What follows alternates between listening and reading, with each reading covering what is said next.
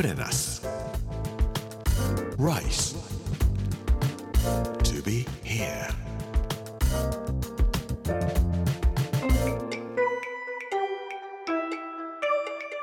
こんにちは。作家の山口洋二です。この時間はプレナス Rise to be here というタイトルで毎回食を通して各地に伝わる日本の文化を紐解いていきます。今週は滋賀の巻。水曜日の今日は名山名水美味しいお蕎麦というお話をしたいと思います。プレナス Rice to be here. Brought to you by プレナス銀座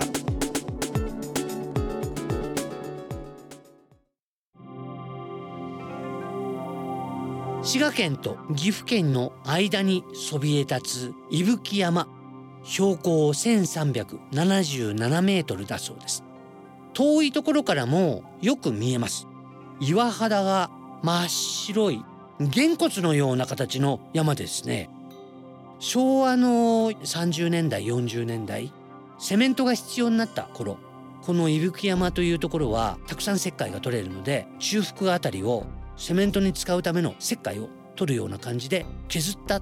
であんまり削りすぎちゃってみっともないじゃないというふうに言われた時に緑色のペンキを塗ったそうなんですけども またそれもおかしいよと言われて今度はペンキも削ったそうです。ペンキを削ってまた真っ白になってそしたら前のままの方が良かったんじゃないとか言われたそうなんですけどもまあやったことはしょうがないですね。今はもう石灰岩を削るようなこともしない。緑のペンキを塗ることもなくかといって木が生えるわけでもなく真っ白いげんこつのような状態になっております。でもこの伊吹山というところはすごく由緒があるんです。山頂に行きますと大和武の像が立っています。そしてもう一つ白いイノシシの像が置いてあります。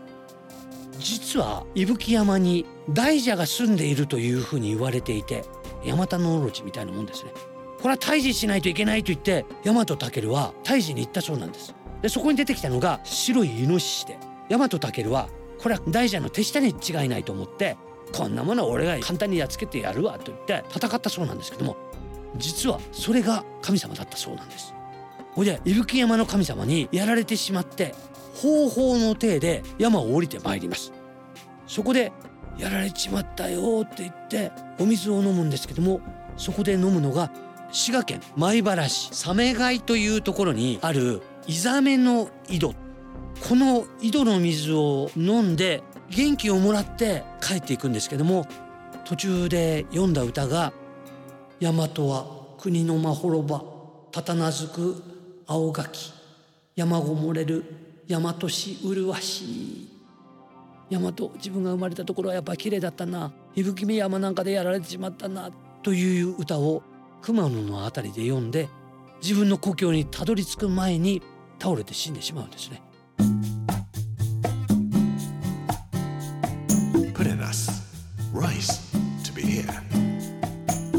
伊吹山の麓には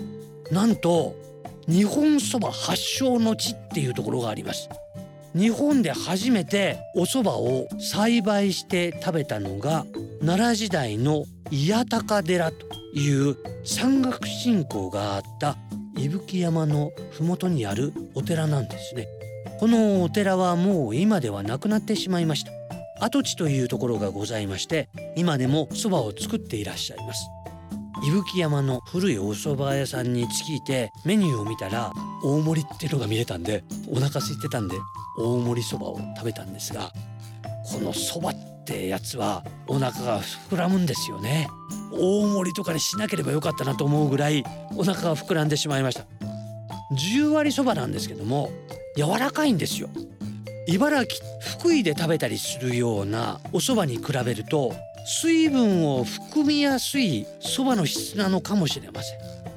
フランスのブルターニュではガレットというものを食べます。薄くそば粉を水で溶いておいて焼いてその上に目玉焼きとかハムとかチーズを置いて包むだけのものですけども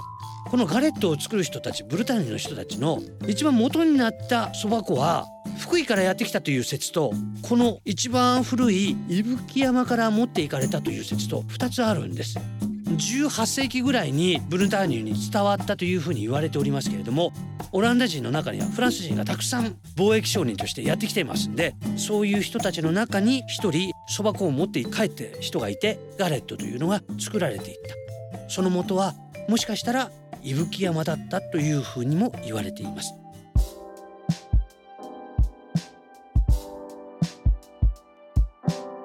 この伊吹山の辺りを歩いていると「湯湯湯」って書かれた看板がたくさんあるんですよ。お湯ですね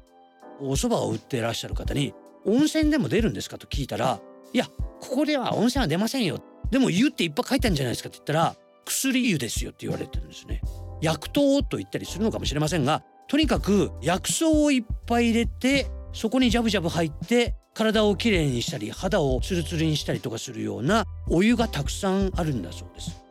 1570年。なんと今から450年前ですけども織田信長がポルトガル人から400種類ぐらいのヨーロッパのハーブの種をもらった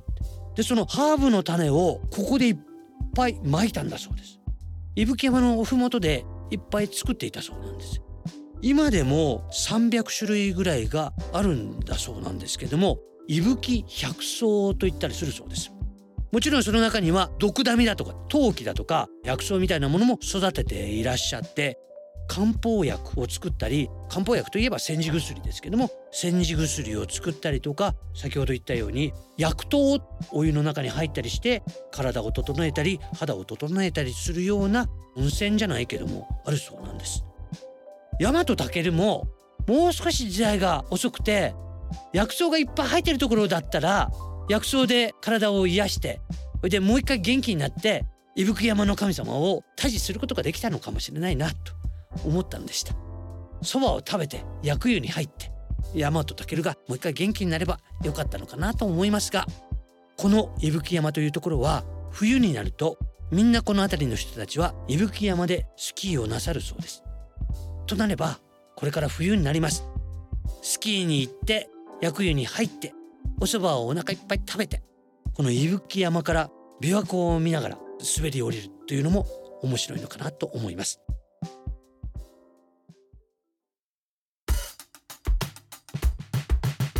プレナス Rice. To be here. プレナス Rice to be here. 水曜日の今日は名山名水美味しいお蕎麦というお話をさせていただきました。明日はかやは三方よし入ってよしかけてよしプレゼントしてよしというお話をしたいと思います。この番組はポッドキャストでもお楽しみいただけます。もう一度聞きたいという方 Amazon、Apple、Google そして Spotify のポッドキャストでお聞きいただくことができます。この時間お相手は作家の山口洋二でした。Put in us Rice to be here Brought to you by Put in us 銀座